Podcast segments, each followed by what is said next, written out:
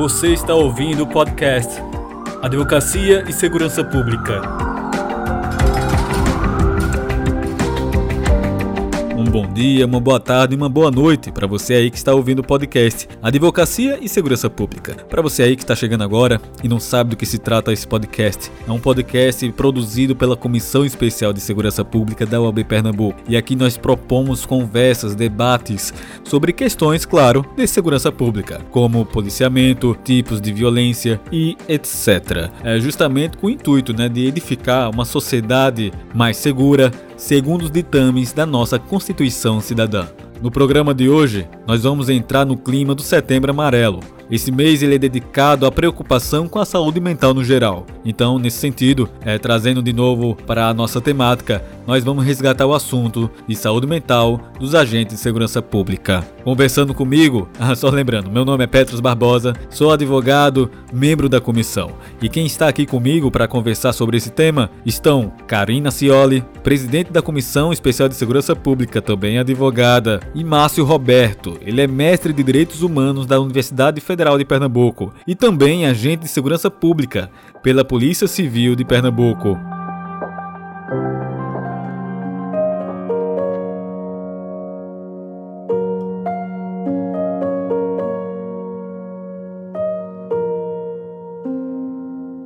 Opa, tudo bem, Karina? Tudo bem, Márcio? Olá a todos, tudo bem? Petros, Karina, prazer estar com vocês aqui e debater segurança pública sempre é necessário. Oi, Petros, oi, Márcio.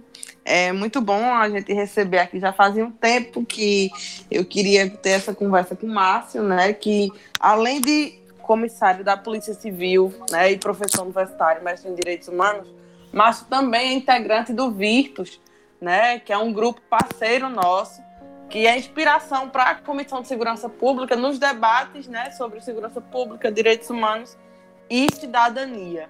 Então, é muito importante para a gente aprender e discutir esses temas com todo mundo do Virtus e, no caso, com o Márcio. Muito obrigada mais uma vez, Márcio, por ter aceito nosso convite.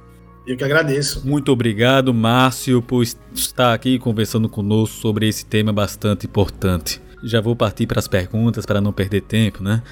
É, Márcio, puxando já a sua experiência como agente de segurança pública, como policial, a gente sabe que estar na linha de frente da segurança pública é se colocar em risco todos os dias. Né? Servir e proteger a população tem seu preço na saúde física e também mental dos profissionais das forças de segurança. Sabemos também que taxas de violência são crescentes e não existe um botão de liga, de ligar e desligar para o policial, um policial que vivencia o enfrentamento à criminalidade nas ruas. Às vezes é difícil voltar para casa no final do dia, como se nada tivesse acontecido, e isso não é uma opção no final das contas. Então eu lhe pergunto o seguinte: como manter, o que você pode dizer para os nossos ouvintes, de como manter um equilíbrio entre vida pessoal e profissional, de uma forma equilibrada e até no mínimo saudável? Então, Petros, é uma, é uma, é uma pergunta é, difícil, mas que a gente pode encontrar alguns caminhos, né? Como você falou aí, o policial ele tem essa é uma das profissões ou, ou a profissão que você não tem certeza às vezes que vai voltar para casa, né? E isso aí é um rito básico do trabalhador, né? Ele sair e ir ao trabalho e retornar à sua residência. E isso é uma, às vezes, uma incógnita para o policial se ele vai voltar para casa, né? Uma triste incógnita, né? Então, veja, é, o, o, policial, ele tem, ele tem, e aqui no Brasil principalmente, né? Ele tem convivido com a violência ou como autor da violência ou como o, o receptor da violência. Por quê? Porque nós somos a polícia que mais mata, mas também a que mais morre. Né? E isso gera todo um, um, um ambiente de trabalho cercado por tensões, tensões essas que circulam é, próximo à violência, né? Então, dentro de um, dentro desse, desse aspecto, o policial às vezes para e aí eh, tem outro aspecto também que eu queria salientar que às vezes o policial ele perde a noção de trabalhador e eu acho que um dos caminhos aí para eh, nós temos alguns índices alarmantes de suicídio, né, na, na, na, nas polícias é exatamente esse essa noção de não ser trabalhador e às vezes encarar a profissão com um quê de, hero, de heroísmo, né? Ou seja, é, o herói ele, ele não precisa de, de horário de expediente, ele não precisa às vezes de uma remuneração adequada, às vezes ele não precisa ver a família e esses rituais de como o policial é visto, eles começam não só nas academias de polícia, mas eles começam também nos preparatórios para cursinhos. A gente tem visto aí é, até treinamentos físicos exaustivos né, em, em cursos de preparação para as polícias militares. A gente vê a, a, o como as pessoas enxergam o ser policial, né, com toda aquela aquela aquele quê de heroísmo, né?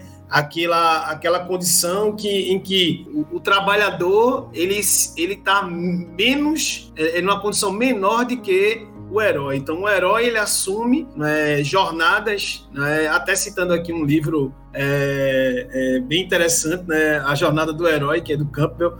Então, o, o, o, o policial ele tem uma, uma, uma, jornada de herói, né? E essa jornada do herói a gente sabe que os heróis eles saem, mas eles têm que completar a tarefa para poder voltar. Né? E é nesse aspecto aí que eu acho interessante, porque quando a gente tem uh, um índice de, de alcoolismo, né? É, é, de é, é, atendimentos psicológicos, a Polícia Civil, por exemplo, ela tem um, um, um atendimento psicológico próprio, né? Mas às vezes o policial ele não tem ah, não se sente bem em ser atendido por um outro policial, né? Isso a gente vivenciou até no Tropa de Elite, né? O, o Capitão Nascimento quando vai escalar um muro, é, um, numa, numa diversão, né? Fazer uma escalada, ele se sente mal, procura, ele é atendido por, por um, um, um oficial, né? Que é, é, da psiquiatria e ele não não não fala nada, né? Porque para ele ali falar tudo seria entregar os possíveis males que a polícia é, faria é, é, com o policial. Né? E, na verdade, é, essa questão aí eu acho que é o ponto central, é, é, como o policial se enxerga e às vezes se enxerga não como trabalhador e às vezes até o Estado não enxerga ele como trabalhador e sim como herói. Eu acho que é esse o ponto.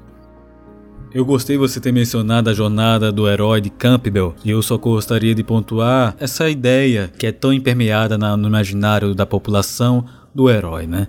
Campbell, no seu livro A Jornada do Herói, ele justamente apresenta seu estudo, a sua teoria quanto às diversas formas de narrativa existentes em diversas sociedades humanas. E ele aponta que em diversas sociedades se repete uma estrutura de narrativa muito semelhante que é a narrativa do que ele chama a narrativa do herói. O herói seria aquele indivíduo que sai de um ambiente comum, que ele é igual aos outros e se lança em uma missão ele vai lá, através luta contra todas as dificuldades, cumpre a missão e então ele retorna para casa. Mas ele não retorna para casa para ser mais um igual como os outros. Ele retorna transformado, pois agora ele, ele havia saído da, da, sua casa como uma pessoa comum e agora está retornando como um herói. E é interessante ter citar essa ideia de narrativa que é tão como o nosso imaginário, que acabamos de estender esse imaginário para os nossos policiais. Infelizmente, como nós sabemos, é, isso acaba sendo prejudicial, não somente por diversos fatores de questões de policiamento, que nós podemos abordar em outros programas, mas aqui nesse ponto da, da, do que, da questão mental dos nossos policiais. Porque justamente nós depositamos esse imaginário, esse arquétipo nos nossos policiais e depositamos um peso enorme em suas costas. E isso, né, acaba sendo não natural, porque os policiais eles são humanos. Eles não são criaturas robóticas, arquétipos criados para uma história ou para uma ficção. Eles são de verdade, carne e osso. Um peso desse nas costas traz sofrimento, muitas vezes. Até a própria né, construção dos arquétipos, né? Que são é, estruturas né, que, que você é, ancora nelas.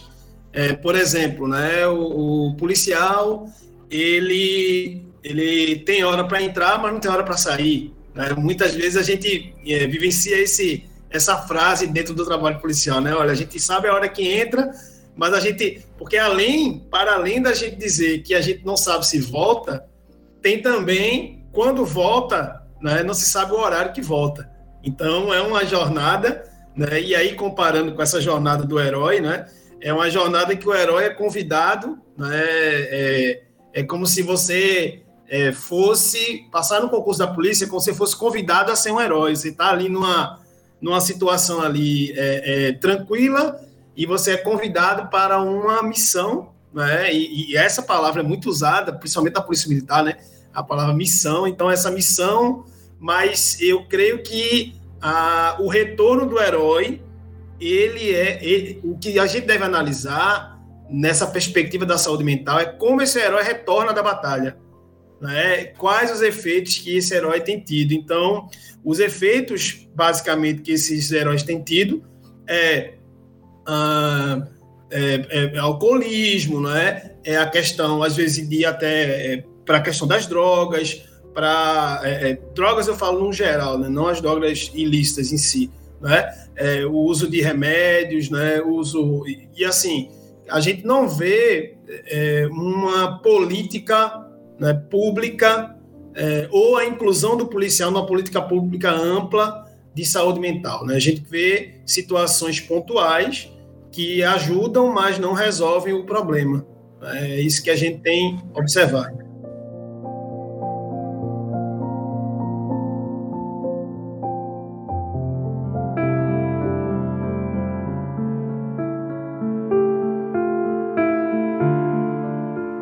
Márcio, já que tu falasse aí da questão cursos de formação é, dos, prof, dos novos profissionais da segurança, eu lembrei que, me corrija se eu estiver errada, um dos requisitos, né, uma das etapas para ingressar nos cargos de segurança pública é o TAP, né, o teste de aptidão psicológica, que é seguido do TAF, se eu não me engano, que é o teste de aptidão física. Não sei se tu poderia dizer, Márcio, mas de modo geral, como é feito esse, esse, exame, esse TAP? Eu sei que pode variar de estado para estado, né, no, nos concursos estaduais. Mas assim, eu queria que tu dissesse, grosso modo, como é feito, né, esse exame, o TAP, e se na tua opinião, Márcia, ele é suficiente para qualificar uma pessoa, né, no sentido de saber se ela vai estar tá apta ou não, psicologicamente, para ingressar nos órgãos de segurança pública, apesar que, né, a gente tem consciência que muitas pessoas quando realizam esses exames, elas podem estar aptas para ingressar no serviço, mas o, o que adoece muitas vezes essas pessoas é, é o pós, né? É o exercício da profissão. Mas eu queria saber o que é que tu acha do, da forma como o TAP é, é realizado hoje em dia. Bem, eu vou um pouquinho mais antes desse, desse, dessa etapa, né? Eu, eu creio que é, aí é uma coisa mais ampla e eu vou estreitar para a polícia. De uma forma mais, mais geral, né, é, a gente sabe que as pessoas tão, têm feito concurso público cada vez mais para ter alguns privilégios da, da, de ser servidor público. A estabilidade, né, por enquanto temos, né, não sabemos até quando teremos.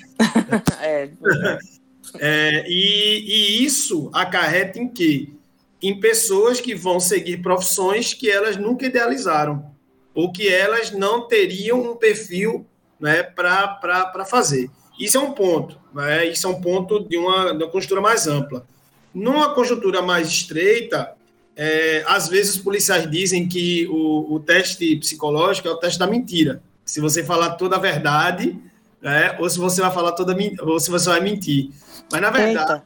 é, mas, na verdade, é um teste que vai avaliar se você tem é, perfil para aquele tipo de profissão. Então, vai perguntar sempre pergunta, vai fazer sempre questionamentos né, é, que vão é, dar a entender que aquela pessoa ali ela tem um perfil psicológico para portar, por exemplo, uma arma de fogo, para é, ser um, um agente que vai porventura empregar violência, né? Mas a gente lembra que isso é uma primeira porta para se entrar. A gente tem também é, todo o período probatório, que aí eu penso que, que é um dos caminhos aí até para para ajudar nesse perfil, o probatório ele poderia ser mais bem utilizado nessa construção, já que ali o servidor público está sendo avaliado, isso poderia ser uma porta para se ampliar a formação do policial. Então, uh, o policial ele entra, como por exemplo aqui em Pernambuco, o policial ele faz academia de polícia, mas ele ainda está numa fase de concurso, ou seja, ele ainda está competindo, né? O que traz o quê?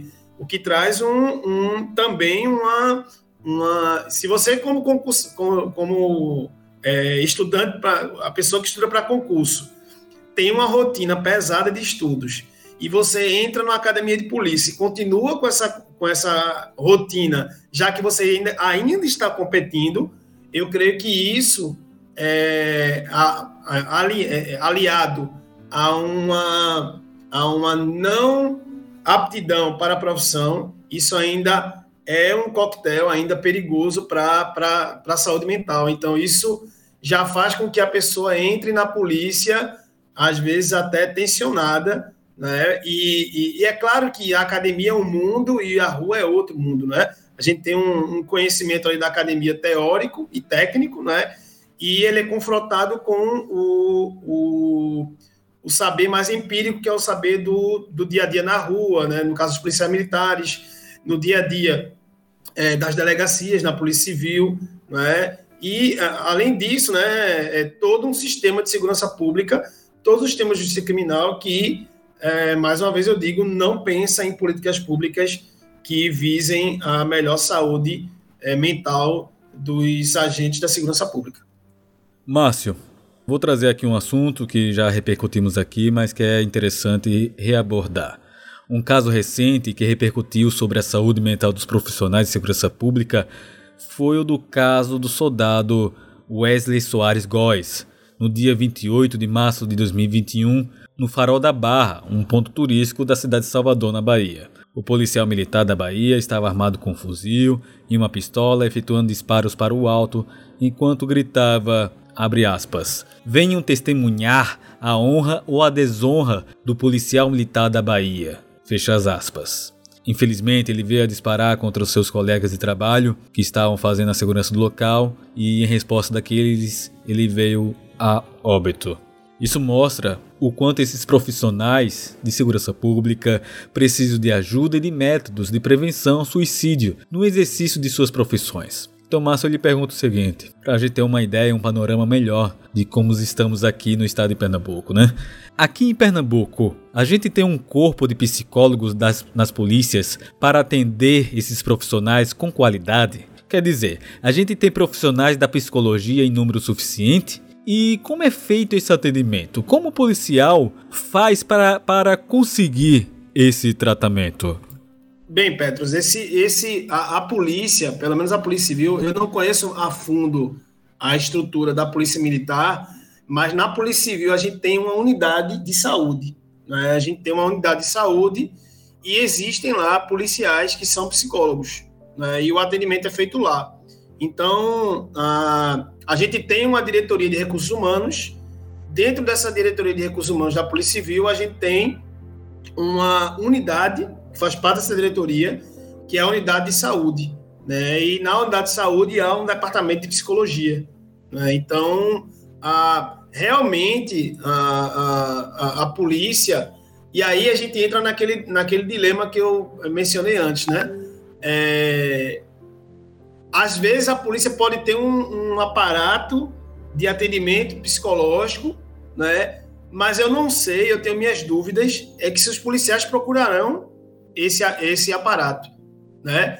É, e aí conecta muito com o que Karina falou, né? É, a questão do de, de, como isso é construído, né? Desse preconceito, né? De ser visto como um fraco ali, né? De ser visto como uma, uma, uma pessoa que que é, não tem condições de exercer aquela profissão. Né? Então, a, a, a, pelo menos na Polícia Civil, há uma estrutura, não sei se, se ela é adequada, né? porque a gente precisaria de estatística para ver é, o quanto é, de demanda eles têm, mas eu acredito que eu não, eu não tenho escutado, né? inclusive no, no nosso sindicato a gente tem é, para os filiados do sindicato, da, do, do, Simpol, a gente tem um psiquiatra à disposição, é, que é uma coisa bem. Não é uma coisa antiga, é uma coisa mais recente, foi uma reativação, mas pelo menos no âmbito da Polícia Civil, que eu conheço mais, a estrutura de, de, de atendimento psicológico ela existe, né? a contento eu não sei, porque aí a gente teria que resolver essa questão. Eu acho que, que a vertente aí mesmo que a gente deveria ter é um incentivo maior dos policiais, né, um, uma política interna de deixar o policial à vontade né, para que ele procure nas dificuldades o atendimento psicológico. Essa semana, é, por exemplo, né, eu, sou, eu sou diretor do, do, do Sindicato de Policiais Civis também, e essa semana um, um dos policiais ele, ele me, me procurou, sabendo que eu era diretor, e queria o mais rápido possível um atendimento psicológico, porque ele estava tendo crise de ansiedade, né? E, e, essa crise de ansiedade fez com que ele, por exemplo, ficasse cinco dias longe de casa. Né? Então, isso é daí você tira né, a importância. Então, veja, ele procurou um outro policial, ele não foi diretamente para o serviço, ele procurou um outro policial, amigo, que se sentia à vontade né, de falar, e procurou né, o, o serviço de um psiquiatra, e isso tudo de um modo muito, como a gente fala no popular, off, né? Ou seja, muito secreto. No sigilo. No sigilo, exatamente. Por quê?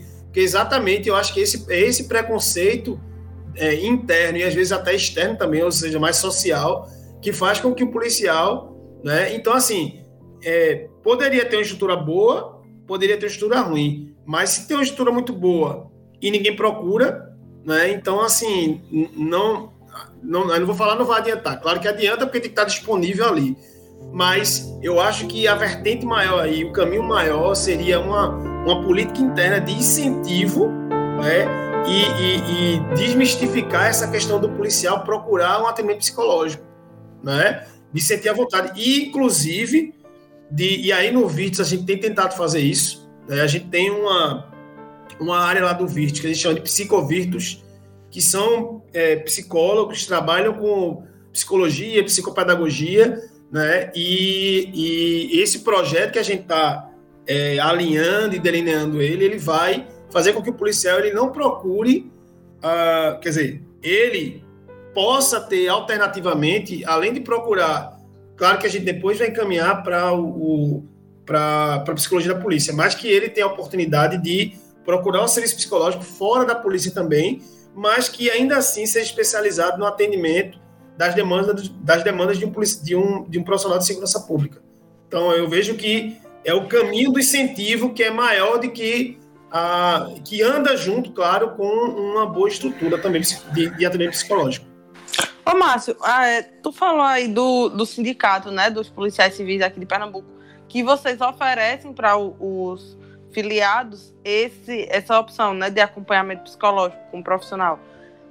O, não sei se aqui o podcast é o espaço para falar sobre isso, não sei se você acha adequado, mas para além do sindicato, porque a gente sabe que nem todos os profissionais, infelizmente, eles são são filiados ao sindicato, inclusive porque a gente está vivendo uma época em onde existe não sei se é um preconceito, acho que não é um preconceito, acho que é uma narrativa, é, como é que eu posso dizer, intencional mesmo, né, de desqualificar as organizações coletivas, os sindicatos, os grupos de estudantes, etc né? E, sobretudo, para os profissionais da segurança pública que, é, infelizmente, alguns deles têm ainda um pensamento muito bélico, muito, enfim, é, muito conservador, né? Como boa parte dos profissionais da área jurídica também tem.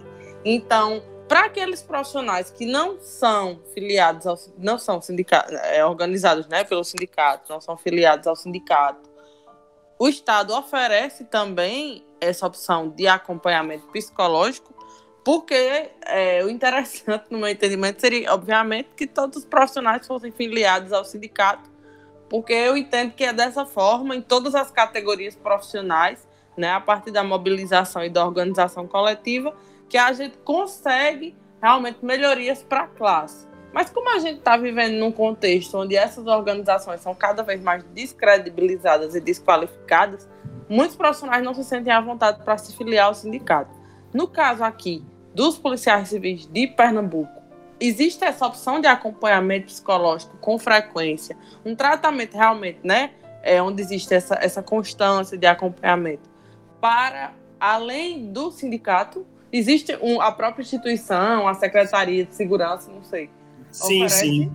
Na Polícia Civil, sim. Nesse, nessa unidade de saúde, inclusive, quando você tem é, algum problema assim, psicológico, um trabalho, e, e assim, claro, é, não é uma coisa perfeita, não é uma coisa assim sistemática, com uma, toda uma, uma gestão, mas é, funciona. Por exemplo, às vezes, quando o policial civil ele tem um problema relacionado ao trabalho, que ele não se sente mais, ele não está produzindo, ele não está conseguindo, e ele procura dentro daquela da, daquilo que eu falei, né, que eles têm, têm medo de procurar às vezes, né, é, é eu, é, muitas vezes, até quando é, é, por ser antigo na polícia, né, às vezes a gente tem amigos que, por exemplo, eu, eu, eu dou aula em curso de na polícia desde 2008, então tenho muitos colegas que foram meus alunos que trabalham comigo, né? Então, às vezes eles se sentem mais à vontade de falar comigo e eles chegam para mim e dizem: Olha, eu, eu não sei o que fazer, porque eu estou numa delegacia,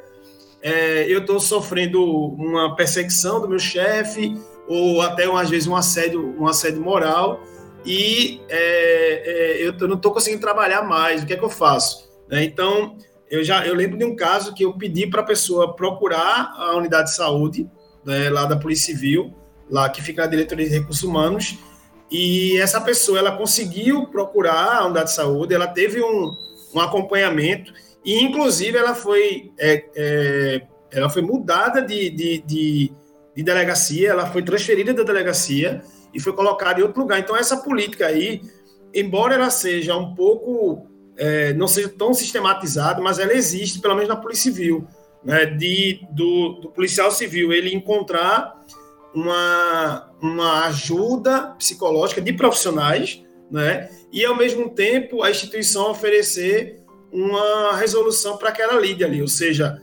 é, afastar o que o que está causando aquele dano psicológico à pessoa, né? O, o, isso, claro, dentro de um diagnóstico profissional.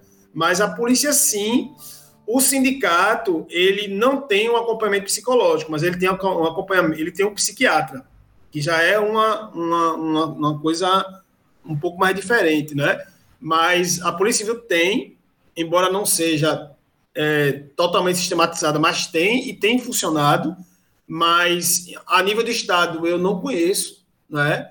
É, a, a, Polícia Militar eu creio que tenha também, né? Mas é, eu creio que a, a, a, própria profissão, as condições de trabalho, é, aí é que está o, o cerne da questão é, dessa. Porque se a gente tiver um, um aparato que é, consiga ajudar na resolução do problema, mas aquele problema ele continua a acontecer em larga escala, os profissionais, não, mesmo dali, mesmo tendo uma boa vontade, estrutura boa, eles não vão dar conta, né? Mas eu creio que é, na Polícia Civil, pelo menos, a gente tem uma estrutura, né? E quanto à questão uh, do sindicato da Polícia Civil, eu creio que uh, dentro da polícia é mais amenizada essa questão aí, porque eu creio que o Simpol ele vem, vem, vem fazendo um trabalho que ele vai buscar no policial da base, né? E, e dar os, todo o suporte e, e, assim a gente tem visto pouquíssima gente não filiada ao sindicato, né?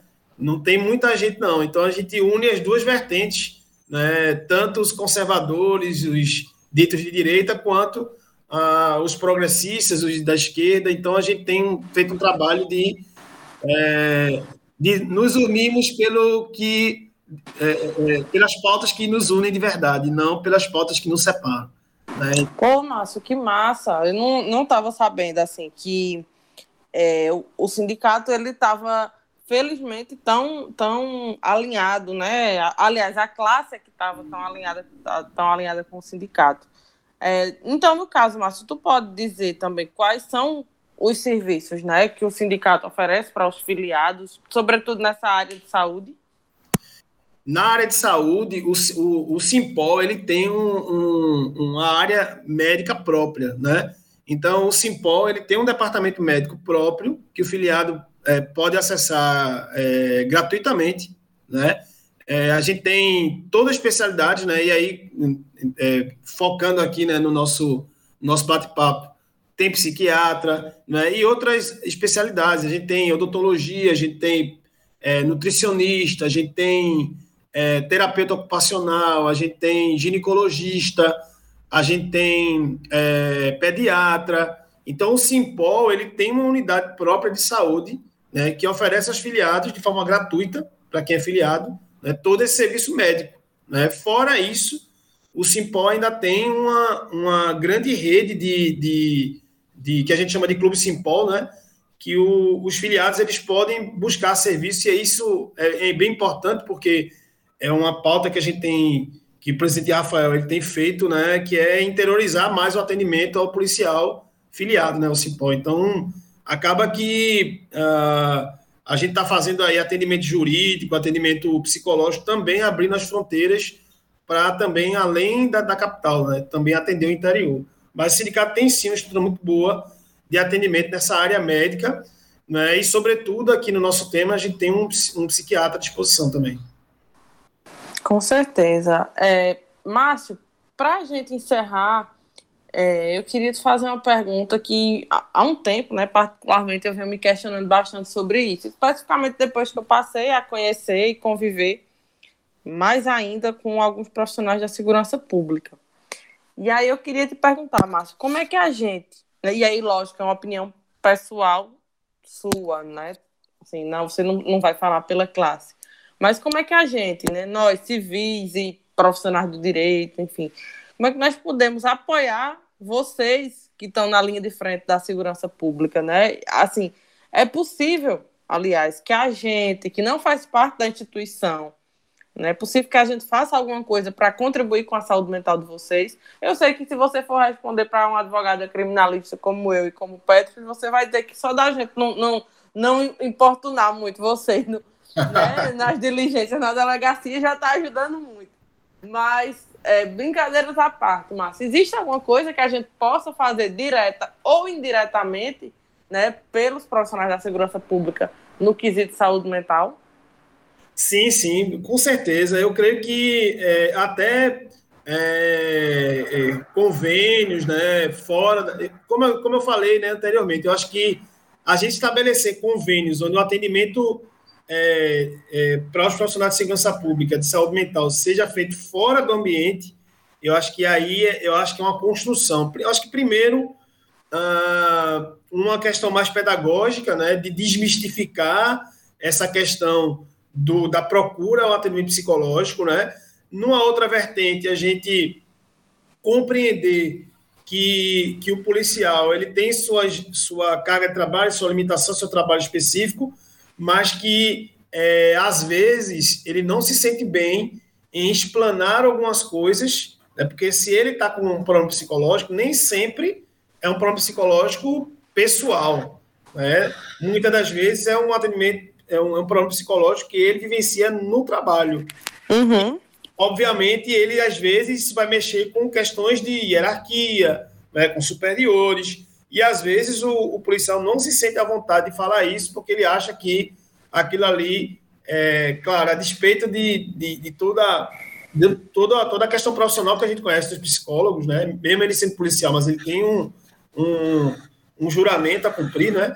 mas ainda assim os policiais eles sentem desconfiança. Mas, num sentido mais geral, eu creio que a polícia, ela, ela, a, a mudança da, da polícia, essa pegada que a gente tem lá no Virtus, é, é, já existe muita coisa de fora para dentro. Então, o que a gente tem que pensar é que mudança a gente vai fazer de dentro para fora da polícia. Eu acho que esse é um ponto importante.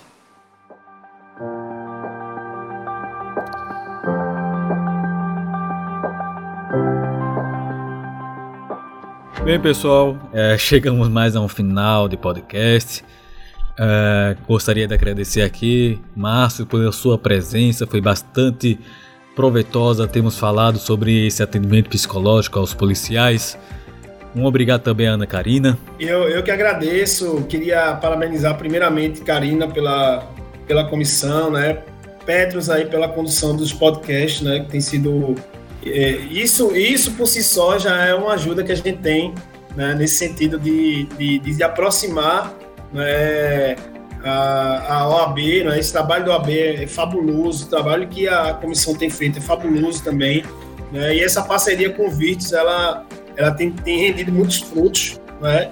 e um deles é essa, é, essa, essa aproximação né, da advocacia tão importante né, para esse... É, às vezes, a Karina brincou aí com a questão dos advogados criminalísticos, mas é, é, na verdade, o sistema de justiça criminal ele é muito amplo, né? E a advocacia faz parte dele é, e é um componente importantíssimo para que o sistema de justiça criminal funcione né, para o cidadão, né, que funcione com os ideais de justiça que a gente tanto almeja. Não só a polícia, mas como a advocacia também. É isso aí, Márcio. Muito obrigada mais uma vez e tamo junto. Valeu. E é isso, pessoal. Ah, antes de finalizar nosso podcast, eu gostaria de lembrar que o nosso amigo aqui, Márcio Roberto, ele também é membro do grupo de pesquisa Virtus. Se você quer conhecer esse grupo de pesquisa, justamente voltado para questões de defesa social, segurança pública e direitos humanos, você pode visitar o seguinte site www.ufpe.br/virtus. O grupo de pesquisa Virtus também tem um podcast, que é o Virtus Podcast. Vamos lá dar uma olhada, que também é bacana, um conteúdo muito legal sobre essa temática. Vocês que eu recomendo que vocês não percam, né? E também, aqui fazendo o nosso jabá para, o nosso, para, para a nossa comissão, né? Se você quer acompanhar os trabalhos da Comissão Especial de Segurança Pública da UAB Pernambuco, vocês podem nos seguir no Instagram, arroba cesp.oabpe. CESP se escreve como CESP. Ok, amigos? E até a próxima.